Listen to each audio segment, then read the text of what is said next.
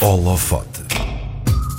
Nasceu na cidade do Porto há 33 anos, mas é há quatro que espalha a sua magia e o seu conhecimento nos Estados Unidos como astrofísica molecular do MIT e é uma das responsáveis por fazer a humanidade sonhar com uma vida nas nuvens de Vênus, onde os dias são mais longos do que os anos, as temperaturas infernais são provocadas por camadas de nuvens extremamente densas, onde a pressão atmosférica é 92 vezes superior ao do nosso planeta. Em setembro deste ano, um grupo de astrónomos encontrou o que pode ser a presença de uma molécula potencialmente gerada por micro-organismos. E se eu consigo olhar para as nuvens e tentar adivinhar se vai chover, a nossa convidada de hoje olha para as nuvens e diz se há vida em Vênus. No holofote de hoje descobrimos a vida com a doutora Fosfina, é Clara Souza Silva. Olá, Clara. Um, bom dia e obrigada por teres aceito o nosso convite. Olá, bom dia, é um prazer. Clara, vamos começar então pelo início também desta história. Que odisseia foi esta que te levou a tornar-te cientista? Quando é que o bichinho da ciência te, te mordeu? Um, bem, eu, ambos os meus pais sempre estiveram interessados nas ciências e, e levavam-me a museus e falavam de coisas científicas desde pequenina.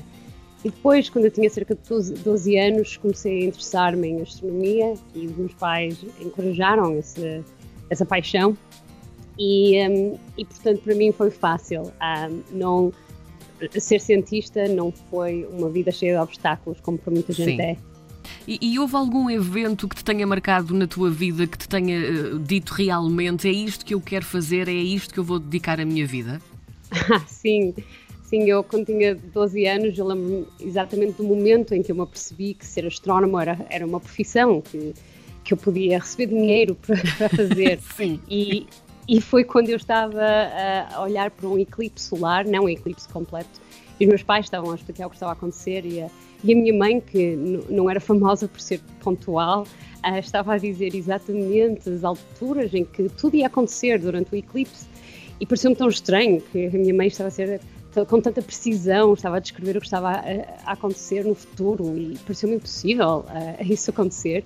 E depois aconteceu. Eu eu fiquei chocada que nós, como, como seres, e a minha mãe especificamente, conseguissem adivinhar exatamente como os objetos do céu se iam mover em avanço.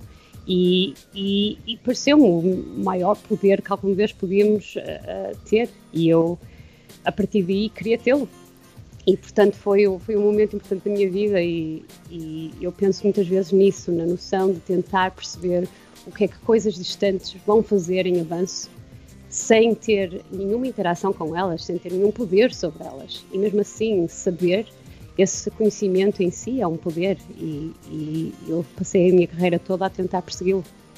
De Portugal para os Estados Unidos, portanto, essa altura do eclipse tu ainda estavas em Portugal, mas depois fizeste também um grande percurso internacional na tua formação e também na tua especialização. Como é que foi fazer esse percurso internacional até aos dias de hoje? Por onde é que andaste já?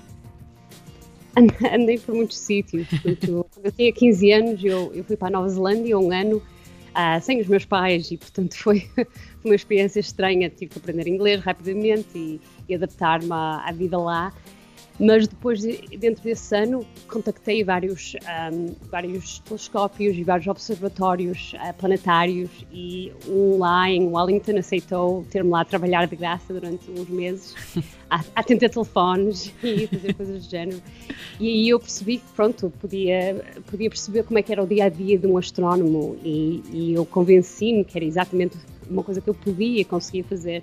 Então voltei para Portugal um ano, acabei o 12 segundo, mas depois fui para a Escócia para fazer o, o ensino superior e também falar que fiz mestrado e aí comecei a fazer investigação científica já e percebi que realmente a parte da académica da investigação científica me, me dava muito bem e depois, portanto, fiz um doutoramento em Londres um, e especializei-me em fosfina nessa altura, portanto, o meu amor da fosfina veio daí. Sim.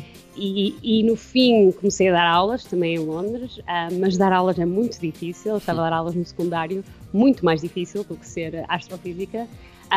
E portanto eu não consegui continuar a dar aulas, era demasiado difícil e mudei-me para o MIT para continuar a investigação científica e, e, agora estou em Harvard. Portanto foi um percurso longo e, e complexo. É também agora uma notícia quase em primeira mão, essa de Harvard, não é? Um, Clara, falaste aí um bocadinho desse amor pela fosfina, mas eh, como é que uh, este interesse tão direto e tão específico aconteceu? Nós já vamos explicar também o que é a fosfina, para percebermos bem, mas apareceu em que altura? Porquê? Tu tiveste ali algum episódio também que te fizesse sentir esse interesse mais direto? Sim, eu quando digo amor à fosfina é um amor doce e amargo. A fosfina não, todos, é exatamente, não, é?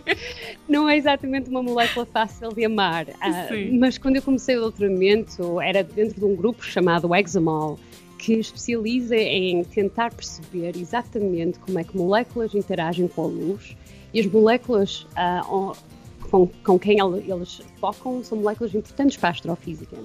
E a fosfina é muito importante para perceber a dinâmica de Júpiter e Saturno.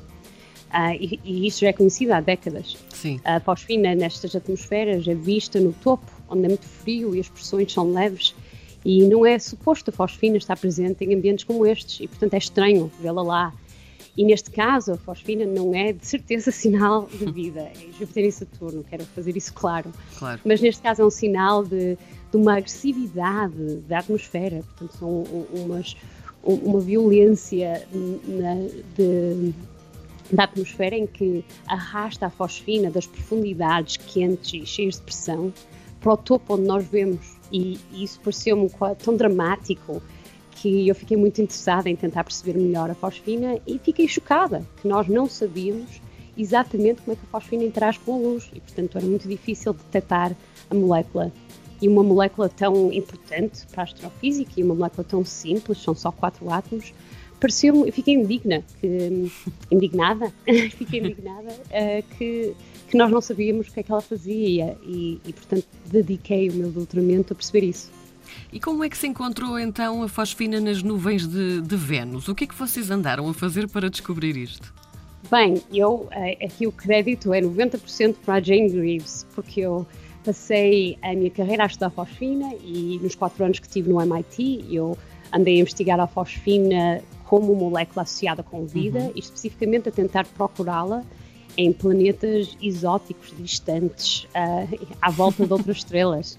E, e, foi muito trabalho, porque estes planetas estão muito longe e é difícil olhar para eles. Sim. E no tempo todo que eu estava a fazer isto, a pôr estes esforços todos, a imaginar estas terras distantes, a Jane Greaves estava simplesmente a procurar a fosfina e, e uma data de outras moléculas associadas com a vida por todo o sistema solar, aqui ao ladinho, e portanto eu nem pensei em olhar para Vênus.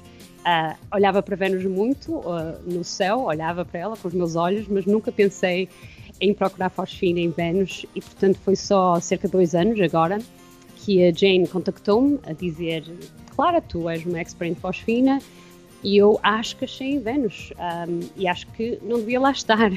O que é que tu sabes disto? E eu realmente tinha estado a estudar fosfina como a molécula associada com biologia e eu já sabia que era muito difícil a fosfina estar presente num planeta rochoso como Terra ou Vênus ou muitos outros sem ter, sem ter intervenção biológica e portanto eu fiquei muito chocada e expliquei-lhe isso e depois ela ficou chocada e portanto começamos a trabalhar aí com uma colaboração enorme internacional a tentar perceber se realmente ela tinha achado fosfina em Vênus e se fosse realmente fosfina, será que podia realmente ser vida? E como é que nós explicamos isso então? Sendo fosfina, como é que está intimamente ligada e associada à vida? Porque às vezes há um bocadinho essa dúvida. Ai, foi descoberta a vida em Vênus. Não, não é bem assim. Foi descoberto algo que pode originar vida, é isso? Sim, isso é uma distinção importante. Sim. Um, as moléculas que nós produzimos quando que a vida produz são muitas. Portanto, a vida na Terra produz milhares de, de moléculas diferentes para a atmosfera. E algumas dessas moléculas só são produzidas pela vida, mas, mas, a maioria das moléculas são produzidas pela vida, mas são produzidas por outros sistemas, por exemplo, oceanos a evaporar, ou vulcões, ou a atmosfera a reagir com si própria. E, portanto, nem todas as moléculas que a vida produz podem ser produzidas exclusivamente por vida. A fosfina é especial porque é difícil de produzir Uh, portanto, mesmo em Saturno e em Júpiter, onde é produzida, é produzida porque eles têm acesso, estes planetas têm acesso a zonas muito extremas, com muita pressão uh, de hidrogênio e muitas temperaturas muito altas. Esse tipo de ambientes simplesmente não existem em planetas rochosos.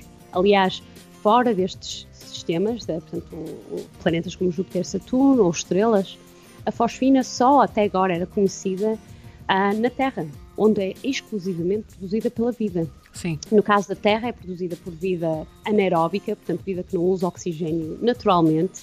Isto é uma vida normalmente ligeiramente desagradável e escondidinha na Terra, porque a Terra tem imenso oxigênio ou produzida por uh, humanos que têm acesso a tecnologia que consegue recriar estes sistemas. Tudo o que nós sabemos sobre Vênus diz-nos que eles não têm laboratórios para criar fosfina e não que nós que, e não, nós não sabemos de outros sistemas em que podia um, de outros um, outros ambientes em Vênus onde podia eh, estar a, a ser criada fosfina.